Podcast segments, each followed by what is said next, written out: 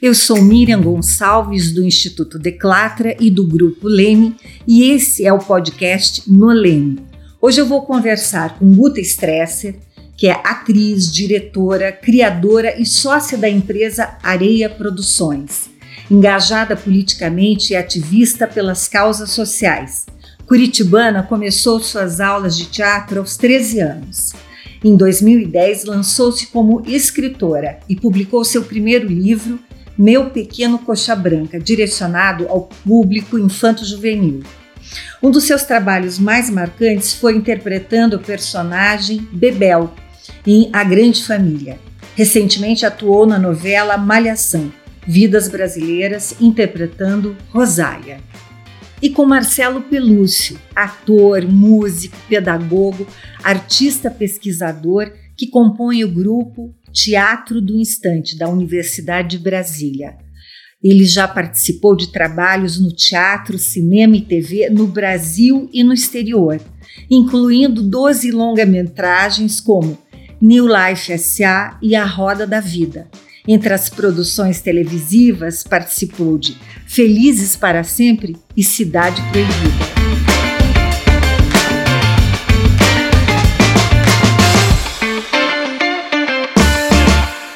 Conversar agora com a Guta Stresser, que está no Rio de Janeiro, e com o Marcelo Pelúcio, que está em Brasília. Olá para vocês, tudo bem? Oi, Miriam, tudo bom? Oi, Marcelo, boa tarde. Boa tarde também aos ouvintes aí do seu podcast. Boa tarde, todo mundo. Boa tarde, Miriam. Boa tarde, Guta. E o restante do pessoal que está ouvindo a gente aí agora no podcast. Muito legal. Você sabe é, que o importante para nós é, em conversar com vocês é que vocês têm uma posição política definida. Eu não estou falando aí de posição política partidária, mas assim de uma posição cultural, enfim, do que se entende aí por política de cultura. Primeira pergunta que eu queria é, fazer para vocês: o que, que significa a cultura se juntar com o turismo no Ministério da Cidadania? Bom, é bom, eu vou vou começar dizendo que assim, eu não sei o que significa, eu realmente não compreendo. Eu acho as pastas completamente divergentes que o Ministério abriga, né? É, turismo, cultura, uh, defensoria, é, desculpe, des, desenvolvimento social, né? Turismo, esporte, enfim, eu não compreendo direito assim essa junção é, eu, eu acho que a, a cultura deve ter uma pasta única, como tínhamos, o Ministério da Cultura. E, enfim, também não entendo porque o, o ministro, que é ministro da Cultura, digamos, dentro dessa, dessa pasta que se chama, é, que agrupa, né? todas as três, que é o Ministério da Cidadania, eu também não entendo, enfim, porque isso, ele é... Isso é uma redução da importância, será, do, da, da cultura? Eu creio que sim, para mim é, porque eu, eu acho que ou é isso, ou não se entende cultura é, como realmente eu, pelo menos, compreendo cultura e o, sei lá, o dicionário Aurélio também compreende. ô, ô Marcelo, como é que cultura virou turismo? Me conta aí. Bom, vou tentar, né? Vamos lá. É, na minha visão, eu entendo que esse processo não é de agora, esse é um processo já pelo menos 20 anos, né? Sim. Desde que quando a gente começou a criar os conselhos é, em várias pastas, no sentido é, e na busca por uma participação um pouco maior da sociedade, esses conselhos participativos começaram a tomar é, alguns moldes é, dentro da nossa sociedade que a gente poderia classificar como produtos, produtos. Porque no momento em que você começa a colocar, assim, digamos, em caixinhas, né? Certo. É, cada uma é, das características e dos aspectos é, políticos, sociais e econômicos de um país, você começa a querer é, embalar isso né, como um presentinho a ser oferecido para a sociedade. E eu não estou fazendo nenhuma crítica negativa, não. Estou falando que é, um, é, uma maneira de enxergar. É um modelo. Do, é, um modelo de enxergar as produções e as manifestações é, da sociedade. Então, a partir do momento que você começa é, por um viés econômico enxergar a cultura, ela passa a ser então um produto. E esse produto, a depender de quem está na posição de governo, na posição de poder, ele pode ser compreendido como um, um, um bem a ser consumido do ponto de vista turístico. Se você deseja que turistas vão visitar, por exemplo, o Boi de Parintins ou a festa junina de Campina Grande. Ou vão a São torna... Paulo para assistir um teatro, né? Boi de ou, ou isso, né? Festival então, do Boi, é, né? Nesse... Nesse sentido, você pode muito bem né, encaixar é, qualquer manifestação artístico-cultural é, como, um, como um produto ou um subproduto do turismo. Então, isso perde um pouco o foco da manifestação artística e cultural como um, um ato em si, né? como a manifestação de uma categoria, de uma classe artística, de um grupo social que utiliza desse, desse aspecto da cultura, da, da, da sua sociedade, para se manifestar enquanto povo, enquanto cultura, enquanto grupo social. Então ele passa a fazer isso com vias econômico, com viés econômico. E aí vai transformando isso em produto. Achei perfeita a, a explicação. Marcelo, obrigada, inclusive. Eu acho, né? É pelo que a gente vem Não, vendo, é assim, isso. né? Que está acontecendo. Agora, sabe, uh, isso vem, é engraçado, porque isso vem, uh, não é de agora, como você disse, mas eu vejo. Uh, principalmente das pessoas que não estão envolvidas em cultura e consomem cultura, como aquele ingresso que se paga e se assiste, e adoram também, é uma coisa muito nossa, né, muito às vezes brasileira, é o complexo que eu falo do cachorro vira-lata, sabe Deus o quê, de comparar com os Estados Unidos.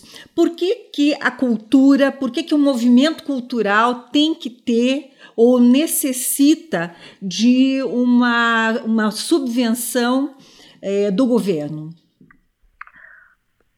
Bom, é, eu não sei, quer começar, Marcelo? então, é, Pode ser. Eu, eu acho assim que novamente vem desse viés que a gente estava conversando.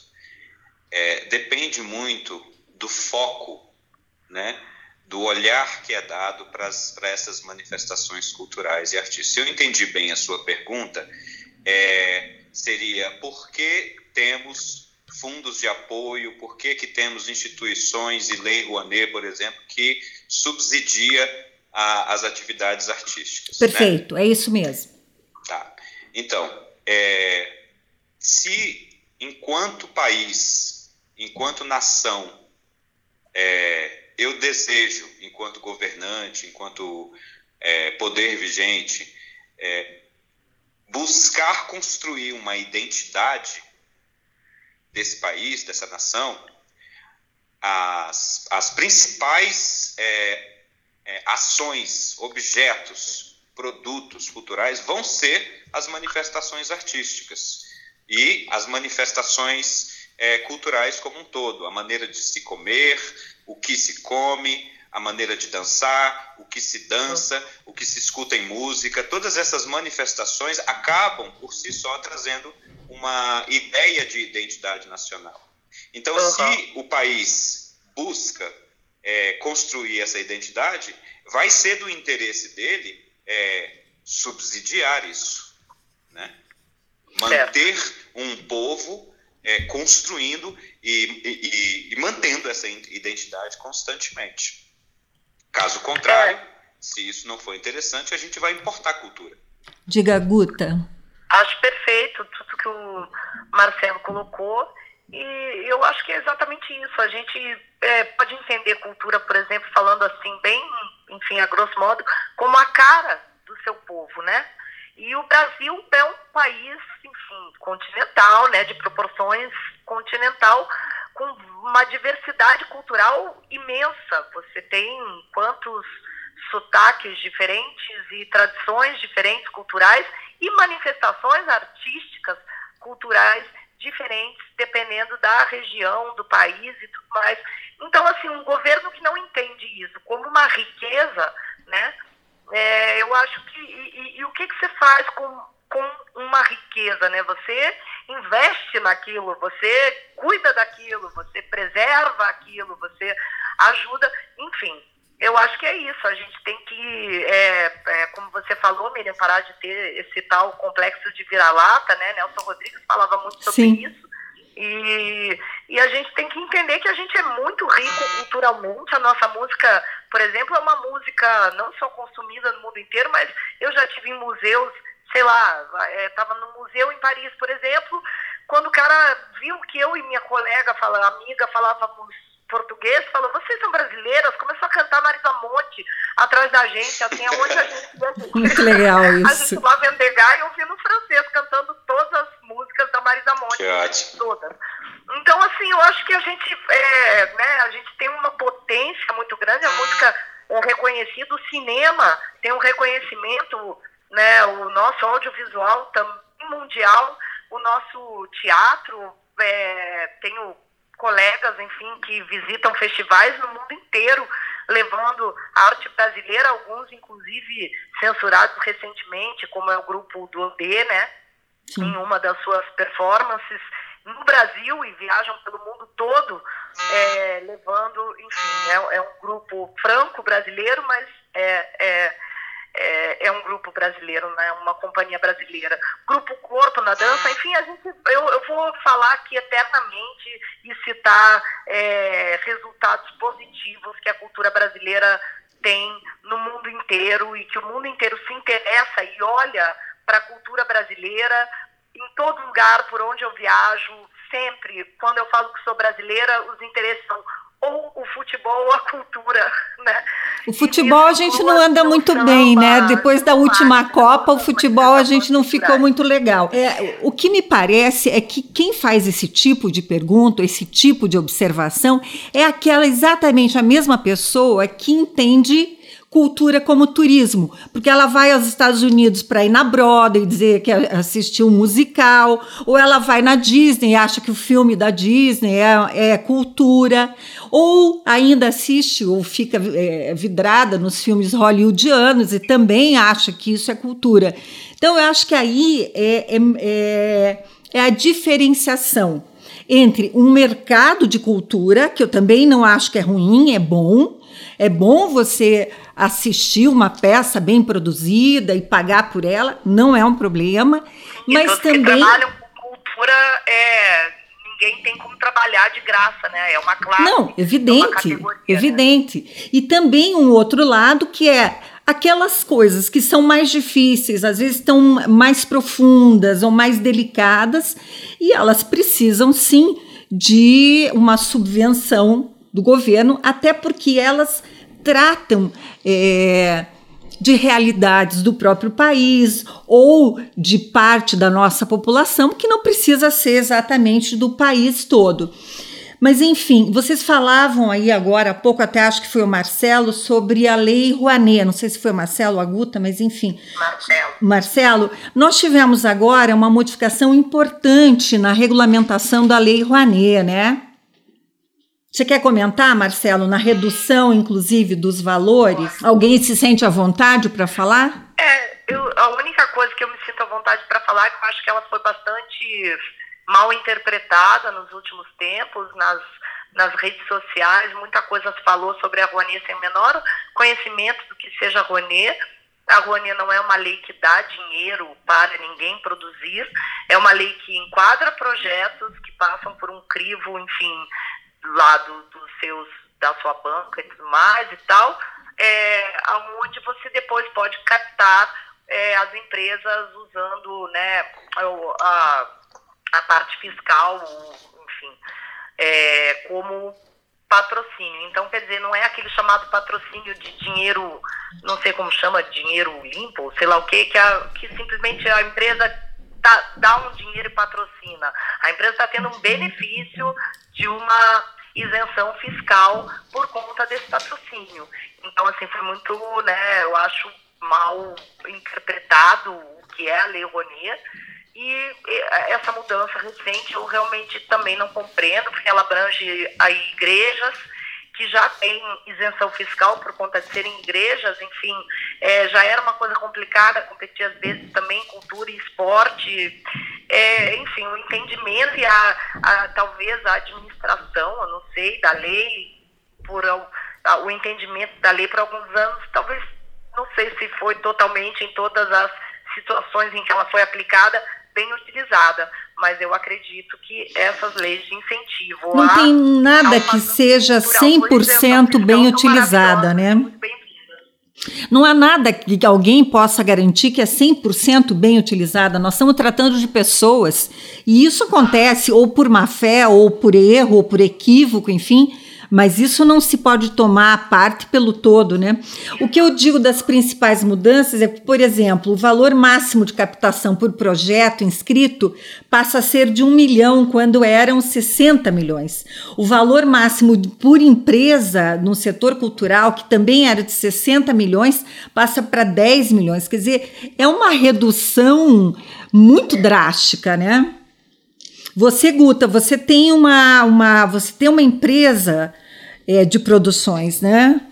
Tenho, tenho. A gente tem uma empresa, felizmente a gente pode ter, a gente, eu digo eu, meu sócio, uma empresa LTDA, né, enquadrada no, no Simples. É, a gente batalhou muito agora pela questão do MEI, porque eu tenho muitos e muitos colegas que são MEI. É muito complicado você, é, é, é caro para um freelancer, como nós artistas somos, ser LTDA, enfim, tal. É, mas tenho uma empresa, nunca captei pela Rouanet, nunca consegui captar, já fui enquadrada na Rouanet, mas não consegui captar. Isso não e virou... trabalhei em produções que usaram a Rouanet, mas que eu não era a produtora do projeto. Mas, enfim, como eu disse, eu acho esse isso que você falou dos números, né, é, é uma coisa que, assim, eu não entendo como eu acho que as pessoas que lidam com isso não entendem de uma produção teatral. Porque, por exemplo, os maiores prejudicados, possivelmente, serão os grandes musicais, que são os que demandam, digamos assim, um maior, uma maior é, fatia desse, desse né, dinheiro que pode ser captado por espetáculo. É, porque espetáculos menores, eles super podem ser viáveis né, ali é, nesse, nesse valor que ficou. Mas, enfim, não só os musicais, mas espetáculos grandes que demandam grandes estruturas. E isso é um problema porque teatros foram criados para se abrigar essas estruturas imensas. Então, assim, e, e, e a, digamos assim, né, uma, uma parcela aí da população é, que votou nesse governo que está aí é, é uma parcela que sempre gostou muito, enfim, desse tipo de, de gênero, digamos, onde você vê assim uma, uma produção é, maior, né, com muita coisa subindo, descendo, entrando, figurinos, brilhos e tal. E, enfim, essas produções são prejudicadas, os teatros que foram criados para abrigar essas produções também ficam prejudicados. E e todos, obviamente, ficamos prejudicados, mas, enfim, é, eu acho que enquanto não houver é, distinção de quem merece ou não merece, entendeu? É, receber, as pessoas vão conseguir produzir com, que, com esse mico que ficou pra gente, porque eu acho que, enfim, a gente aprende como artista, uma das coisas que a gente aprende é a ser resiliente e a trabalhar com o que a gente tem à nossa mão, né? Enfim. Mar Marcelo, você quer verdade? Eu acho que sim. E agora eu acho que também uma parte da, dessas pessoas que apoiaram esse governo, para elas não vai fazer diferença se elas vão pagar 50 ou 350 no ingresso, elas vão continuar pagando. O problema é que boa parte vai ser excluída, né? E, uh, e aí eu vou entrar numa outra, numa outra seara que eu acho que é muito importante, que houve uma modificação. Essa também eu considero, além da subvenção ou da forma de patrocínio, muito importante, que é a censura.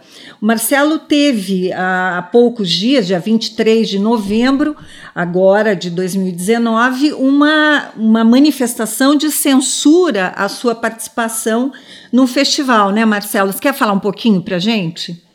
Sim. Vamos ver se eu consigo é, só recapitular rapidamente a questão da Lei Rouanet, inclusive para entrar nessa questão da censura. Né? É, gostei muito da fala da Guta, porque ela traz é, alguns exemplos do que a gente perde né, sem, sem a presença de uma lei Rouanet mais robusta, que consiga abarcar é, as, as, as inúmeras vozes que a gente tem de manifestação cultural nesse país.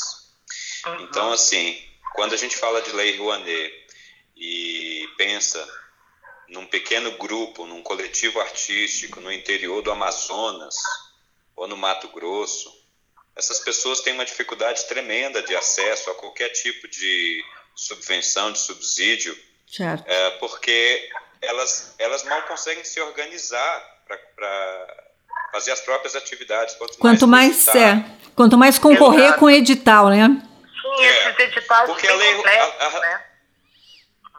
A Lei Rouanet é isso. A Lei Rouanet é uma espécie de concurso público, de edital, né, que não sai dinheiro nenhum do governo, ele apenas deixa de é, receber a contribuição fiscal das empresas que vão patrocinar, uma vez que ele aprova que o projeto esteja adequado para esse fim. Mas, se você não tiver um suporte jurídico, uma estrutura legal, no sentido da, da lei, né, e, e um bom, uma boa experiência nesse campo burocrático, você dificilmente vai conseguir alcançar e, e, e lançar a mão é desses, desses, é, desses subsídios.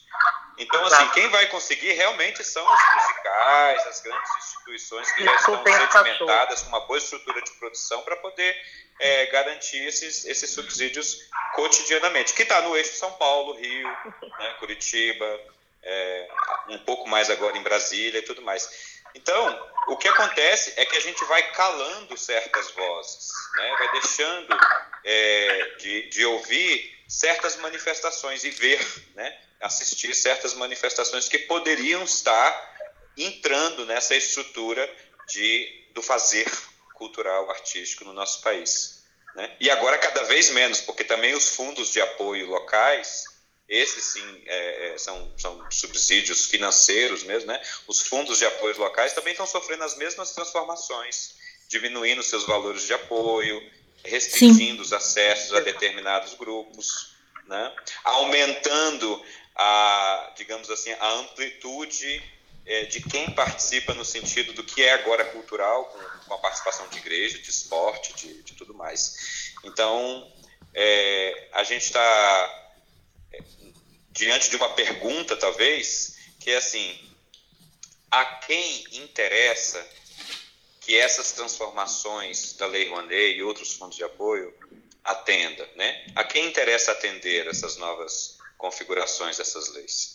E aí, nesse Exato. sentido, você me fez a pergunta da, da minha participação. Houve o Festival é, de Brasília do Cinema Brasileiro, há duas semanas atrás, e a gente desejava é, ter um momento de voz em que pudéssemos é, falar justamente dessas coisas. Nós estávamos levantando alguns questionamentos ao governo, à Secretaria de Cultura, do, é, buscando é, respostas é, para essas questões. Por que, que o Fundo de Apoio da Cultura do Distrito Federal não foi é, aprovado, ou seja, foi cancelado do ano de 2018? Por que, que não se ouvia e não havia um diálogo com a classe para definir alguns parâmetros para os novos editais do, do, do FAC?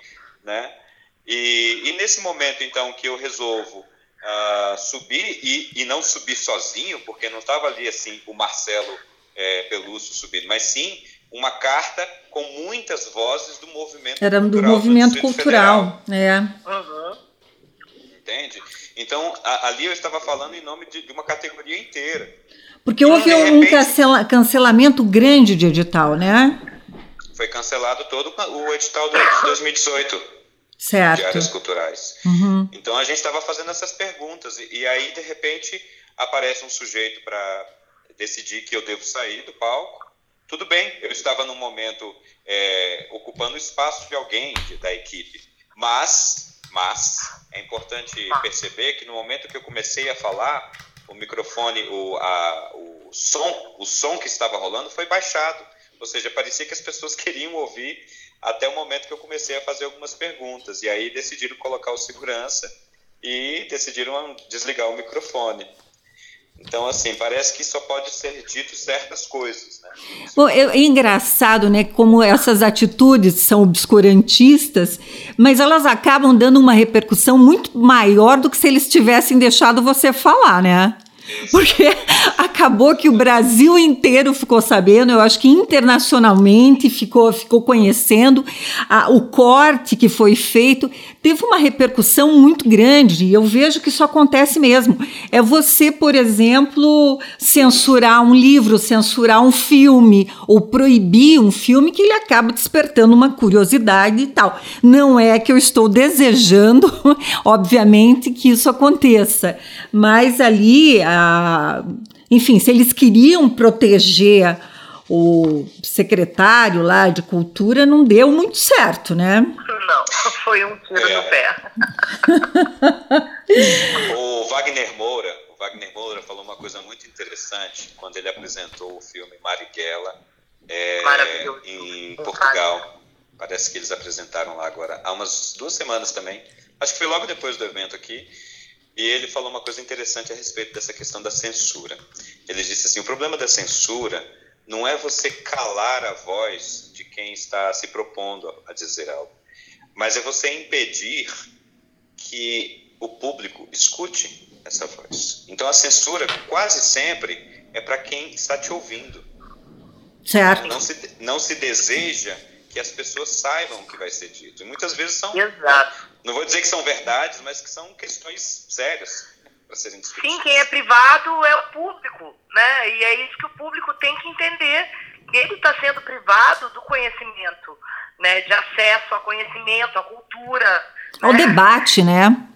Ao debate. Ao Exatamente. debate, exato. Uhum. E assim, é, é, é uma coisa muito significativa que a gente vem tendo ao longo desse ano algumas manifestações de censura muito graves, né? Ah, o Roberto Alvim, que é ali diretor do Centro de, é, é, de Cênicas da Funarte, quando chamou a Fernanda Montenegro, disse que tinha desprezo, que ela era mentirosa, sórdida. A Fernanda Montenegro não, Claro, se fizesse isso com outra atriz também é importante, mas ela é uma instituição nacional, Sim, né? Com certeza. A nossa grande dama do teatro brasileiro, a nossa maravilhosa, é um exemplo para todos nós. Tem 90 anos de idade de, de um trabalho consistente. Começou no teatro quando as, as atrizes tinham carimbado na sua carteira profissional prostituta, né? Quer dizer, pois é. não exatamente isso, mas um nome que leva a isso, enfim. Era o mesmo, né? Era o mesmo registro. Eles estão e... quase, eles estão quase registrando a carteira da mesma forma, né? Pois é, e é uma desqualificação de, um da, de uma das nossas maiores riquezas. E eu fico é, assombrada de assistir, né? Quer dizer, não dá para assistir calada, a gente tenta de alguma forma é, se mobilizar. Eu não quis nunca dar nenhuma visibilidade a esse senhor, eu nem cito mais o nome dele, enfim. É, há nomes que eu acho que não, não, não merecem. Eu não dou visibilidade nenhuma, eu não vou lá ver as coisas que ele bota no Facebook dele e tal, porque estudo o algoritmo, e muito pouca gente entende isso.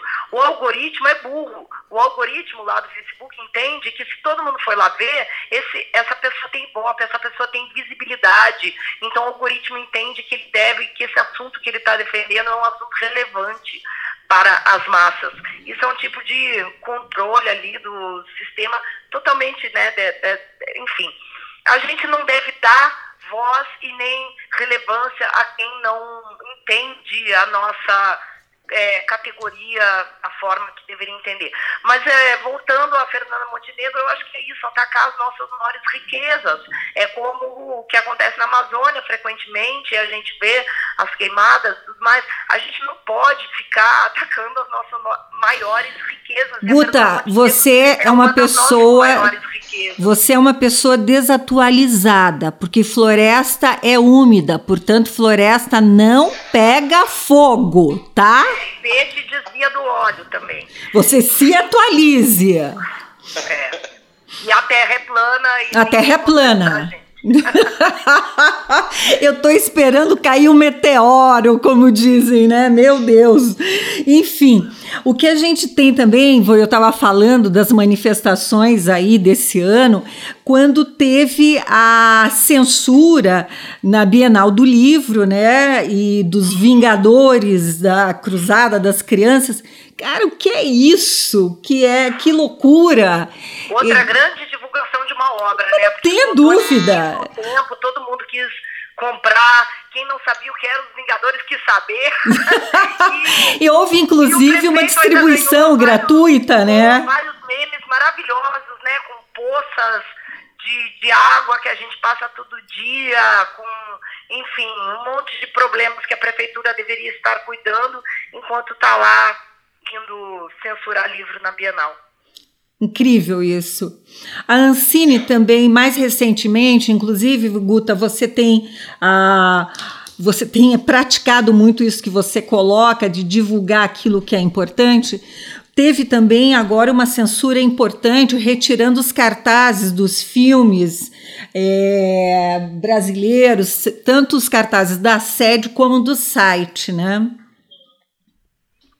É, é, hoje até teve um ato no Rio, eu infelizmente não pude ir porque eu estou aqui conversando com vocês. que bom! No Palácio Capanema, onde botaram vários cartazes, tiraram os cartazes, botaram os cartazes de novo, enfim, infelizmente teve muita, muito pouca adesão e gente presente ao ato. É um ato muito importante, mas nas redes sociais a gente viu um movimento lindo acontecendo. Lindo, lindo, realmente muito bonito, tão bonito quanto as placas Marielle Franco, né, Rua Marielle Franco, que se multiplicaram pelo país.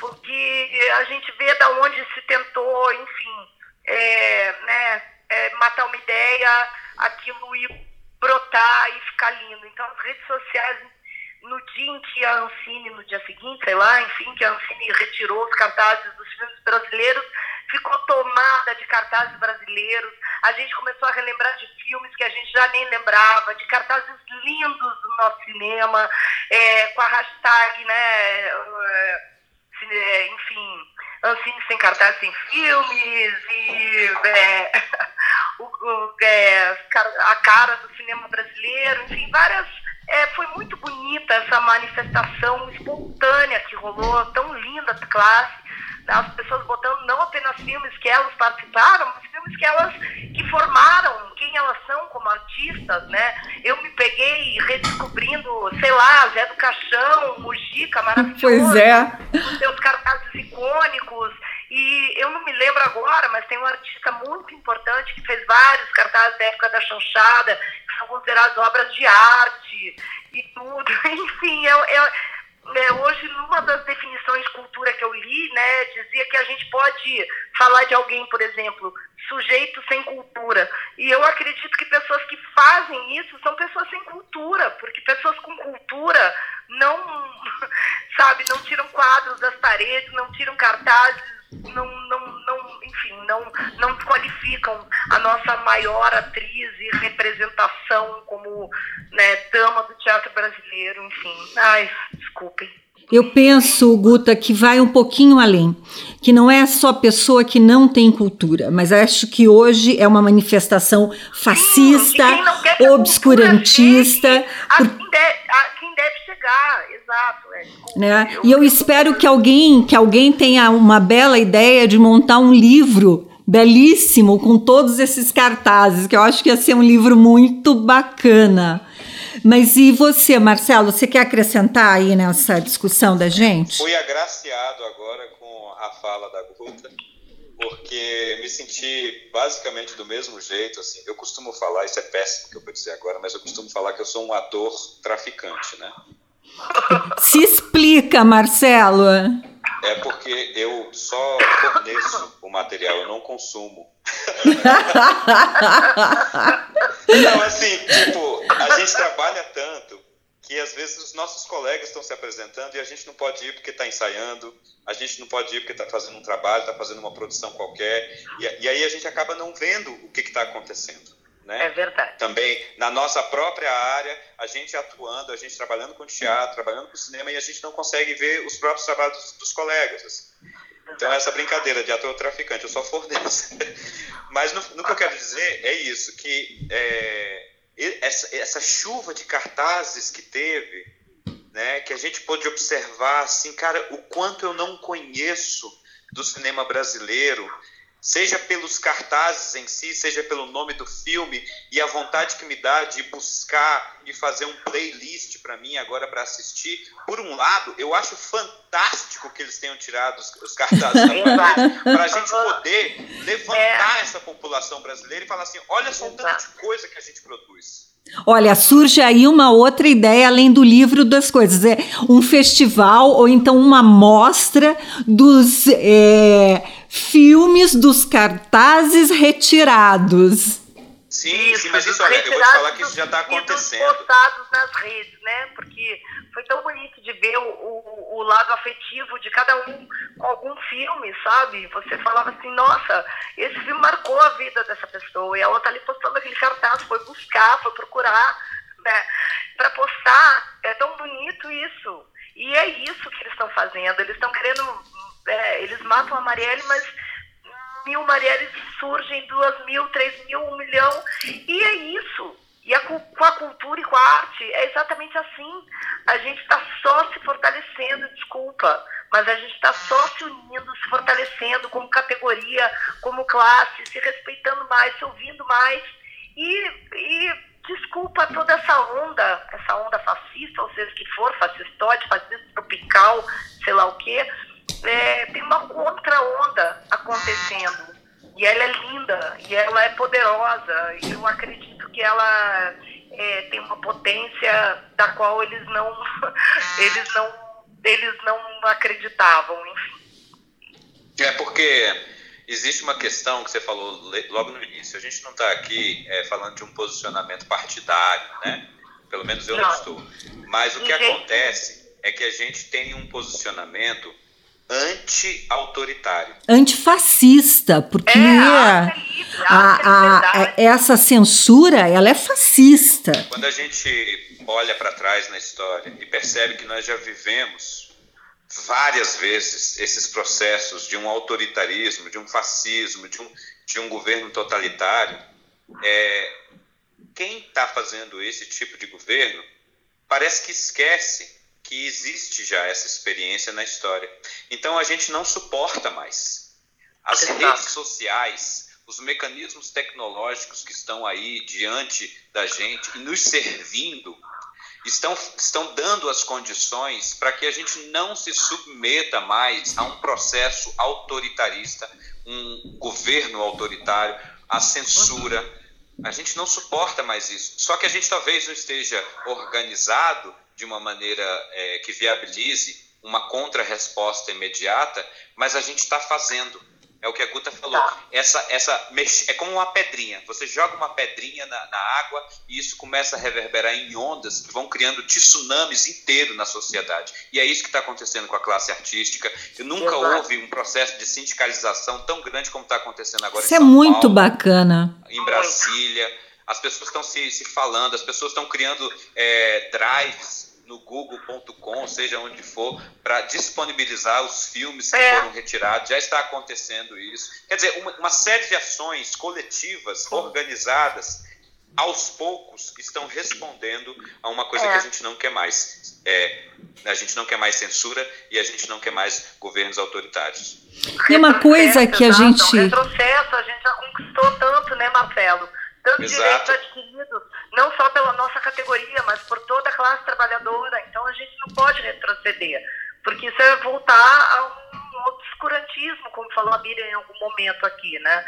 E não queremos isso. A educação, cultura, elas são pilares que formam uma sociedade e pessoas que vão pensar quando forem exploradas, quando forem, enfim, é, de alguma forma é, menosprezadas na sua, né, no seu trabalho. Então é importante. É, se eu não tivesse lido todos os livros que eu li, visto as peças que eu, que eu vi, os filmes que eu assisti, eu não seria a Guta que eu sou hoje. Exato. E é isso que me formou também. Como a música, é a arte, é de toda forma, né? Não é. E assim, eu, o, que eu, o que eu fico impressionada. É, eu dizer, nós somos, desculpa, eu costumo dizer, nós somos cigarras, mas somos também formigas, porque eu me vejo uma uma cigarra formiga, um ser híbrido que está criando, que acha que, que tem um momento de ócio criativo, ou seja, se for, que chamem isso, que na verdade não é ócio, é um momento que eu estou criando pra caramba, e tem um momento de estar tá, é, em cena, levando isso para as pessoas, é, é, é, é maravilhoso, é, é, é, é, um trabalho árduo, ninguém aqui, é, enfim, vive a vida assobiando, sei lá, como se é assobiando, O que eu ia te dizer é que, na verdade, a gente tem uma produção de atos autoritários é impressionante em todas as áreas, né? E eu me, me lembrei de mais um, que foi, na verdade, a a suspensão da última fase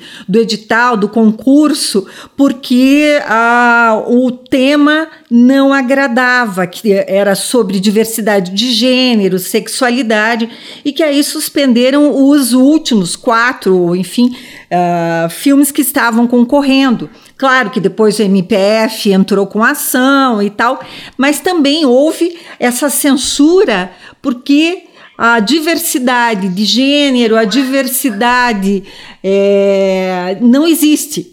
Para essas pessoas não existe, ou é doença, ou é tratado como uma anomalia. É, é, é, ele, eu, eu fico impressionada, às vezes, com a capacidade criativa que eles têm de produzir, uh, enfim, em todas as áreas, esses momentos singulares, eu diria. Ah, eu discordo um pouco de você da capacidade criativa, porque esse discurso é antigo, está é. aí há muito tempo, é conservador, é retrógrado. É. Mas tudo, o que eu é, digo da capacidade é criativa. Que nasceu, eu acho, do nazismo, mais ou menos. Que era essa, essa coisa da manipulação das massas pelo pensamento, pelo inconsciente coletivo e tal. É uma coisa, enfim, que foi uma propaganda inventada lá no nazismo, eu acho, eu creio. Eu vou além, Guta. Eu vou além. Desculpa. Desculpa Mas, interromper. Enfim, é porque segue essa escola Bannon e sei lá o quê. E é, tem um outro também anterior ao Bannon, que eu agora não me. É, Stone, Roger, é, alguma coisa Stone, é, que tem também um documentário, enfim, sobre ele é, na plataforma aí da, de streaming. Enfim, é interessante a gente pensar que isso, na verdade, é uma, uma estratégia de marketing que, que é muito antiga e tal, e obscurantista, e que é, não queremos voltar para ela. É, é, a que gera as fake news, é a que gera a desinformação, é a que ataca justamente as pesquisas, o, o estudo, o pensamento, as áreas humanas. É, porque, tipo, não vamos pensar, porque um povo vai pensar. E ela chega no extremismo de atacar seu próprio povo, a, a via bala, né? É, é, desculpem, eu realmente acho que eu fui além, como diz Marcelo. Não, mas é isso, é isso. Eu acho que é isso mesmo, assim. Eu acho que a gente é, a gente precisa estudar mais, eu acho. Nós, seres humanos, de uma sociedade. O evento do, do Festival de Brasília me fez a curiosidade de buscar o que, que significa censura, a palavra, né? E uhum. aí eu fui bater lá na Roma Antiga, quando existia o censor, que tinha duas funções: contar a população e manter os bons costumes e a moral da sociedade. Uhum. Agora, esses bons costumes e a moral da sociedade estavam ligados apenas àqueles que participavam da sociedade. Os escravos estavam fora, quem não era romano estava fora. Então, assim, tem tudo a ver com o que a gente está falando aqui agora. A exclusão da diversidade. E aí, quando Exato. eu paro e penso que nós somos uma população de 218 milhões de habitantes, que tem nas suas famílias, todas elas, mesmo aquelas que estão nas oligarquias, mesmo aquelas que estão na elite da elite, vai ter na sua família uma pessoa com, com uma, uma diversidade específica, que faz parte de um grupo LGBT e não consegue, de repente, se assumir ou se, se apresentar e se manifestar, se manifestar tal como ele é, porque tem medo da, do conservadorismo da família. Dentro das igrejas Exato. evangélicas, dentro das, das, dessas, desses grupos conservadores que nós temos nos nossos países, nós vamos encontrar diversidade. E a questão que a gente está colocando aqui, eu coloco essa questão para quem ouvir isso, é quanto tempo a gente vai conseguir viver debaixo desse manto dos bons costumes, perdendo a nossa liberdade de expressão, aceitando o status quo de só vale, só é, só, só é bom aquele é, o, o, branco loiro dos olhos azuis que tem o dinheiro e, e, e, e tem os meios de produção para poder dizer o que, que eu tenho que fazer. Exato. Veja, veja, Marcelo, uh, eu concordo com você. Isso não é de agora, não é desse governo, não é do governo passado. O que eu coloco é que a gente nunca chegou a ponto, por exemplo, de duvidar das leis, uh, ou pelo menos nos últimos tempos, das leis da, da enfim, de dizer que a Terra é plana. Nós temos agora uma pessoa que é o guru de um presidente da República e diz que a Terra é plana. É, isso, isso é uma loucura. Eu acho que tem que ter um quartinho. Não, deve ter um ministério que a gente desconhece, que é o Ministério é da. Do, do universo, Não, pode ser. Como é revogaram a, a lei da gravidade? Quer dizer, deve ter um ministério. É, é, da, do besteirol, que eles se reúnem lá e vamos fazer, vamos produzir bobagem. Porque assim, eu não me envergonho deles, porque nem considero presidente da República, não votei, enfim, não me importa. Mas o que tem feito não é só na área da cultura. Não, não é, não é só na área da cultura ele destruiu as nossas relações internacionais. Ele destruiu, quer dizer, tudo aquilo que foi construído do Brasil. A gente não tá bem com Israel no momento, eu acho. Não, olhe, eu vou à França e juro que eu vou colocar, eu vou, vou fazer uma camiseta escreve, escrita assim. Existe uma camiseta. É Je é um suis brésilienne, pas fasciste. É, não, é um, é um amigo meu, existe essa camiseta, um amigo meu tem um coletivo que tem uma camiseta muito boa que tem escrito desculpe pelo nosso presidente em todas as línguas que você possa imaginar. Epa, então, preciso dela. Mundo, você vai com ela e tá tudo certo. não, porque a gente pode ser atacado, né? É, é, não, é. tem todas as línguas mesmo, assim, quer dizer, todas as línguas, todos os alfabetos, né? Enfim, eu não, eu não me lembro agora se tem cirílico, mas tem letras árabes, como é que a gente acha essa camiseta? É de quem? Em espanhol. Como é o, teu, como é o nome dele que está produzindo essas camisetas? É o Marco. Eu, bom, depois eu mando para vocês o Instagram dele e aí quem tiver interesse, quem for viajar, e quiser mostrar que é um brasileiro antifascismo, fica a dica. muito boa, aliás, muito boa. Escuta, gente, nós estamos aí é, já com o tempo. Eu, por mim, conversava com vocês muito mais.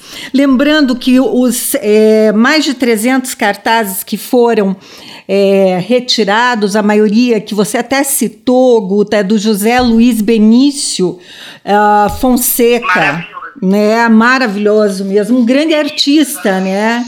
Um grande artista. Mas deixo aí para vocês é, falarem o que quiserem, enfim, para a gente é, fazer o final eu, dessa conversa. Eu aproveito só o ensejo para falar de um curitibano, faleceu ano passado, Foca Cruz, meu grande amigo, artista plástico, que dedicou parte da vida a fazer cartazes para peças de teatro curitibanas, entre as os quais algumas bem famosas, é, sei lá, do Felipe Hirsch, enfim, ele trabalhou com todo mundo.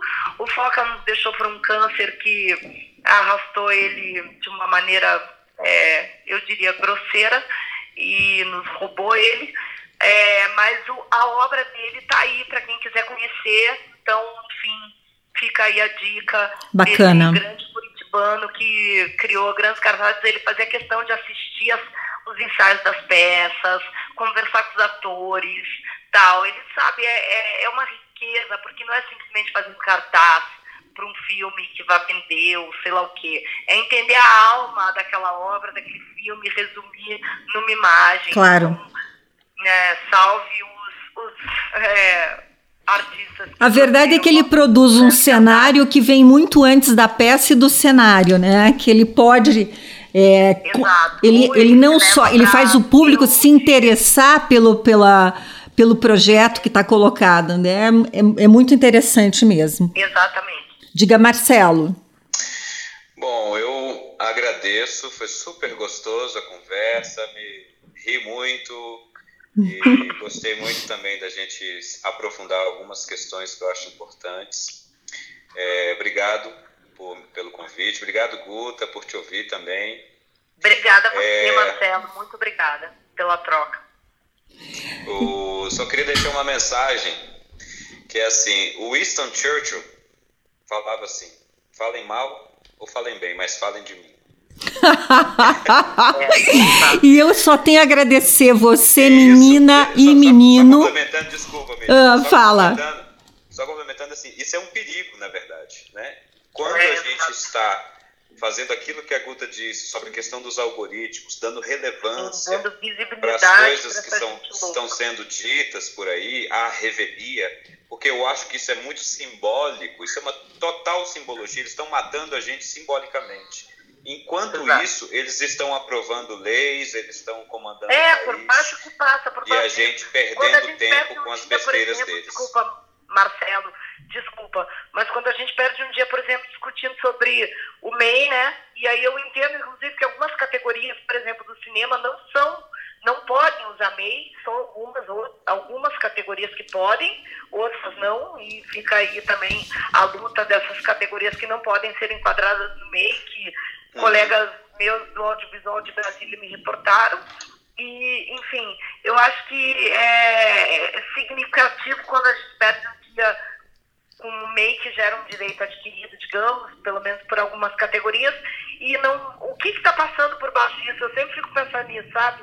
Meu Deus, o que está passando por baixo disso? por onde passa um boi, passa uma boiada, né? Já diziam, em 2013, quando os, os movimentos acabaram sendo usados é, do passe livre erroneamente para acabar resultando golpe, o que a gente não gosta de chamar de golpe, mas o impeachment da Dilma, que foi um golpe. Enfim, é muito assunto, né? A gente poderia é. ficar três dias conversando. Nós poderíamos então, conversar, inclusive, Guta, sobre uma coisa. Aulas, por a sua é, maravilhosa intermediação. Imagina. E, e colocação dos assuntos interessantes para a gente levantar aqui e é isso. Muito obrigada. Um dia desses eu ainda quero voltar a conversar com vocês sobre uma posição que afligiu e talvez vocês não se deem conta ou todos não se dêem conta disso, que os artistas no geral, produtores, atores, enfim, no geral, foram os primeiros a serem prejudicados com a tal da PJ,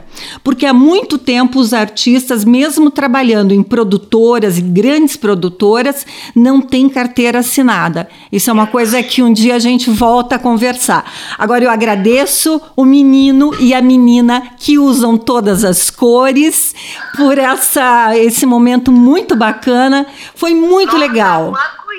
Arco-íris. O arco-íris.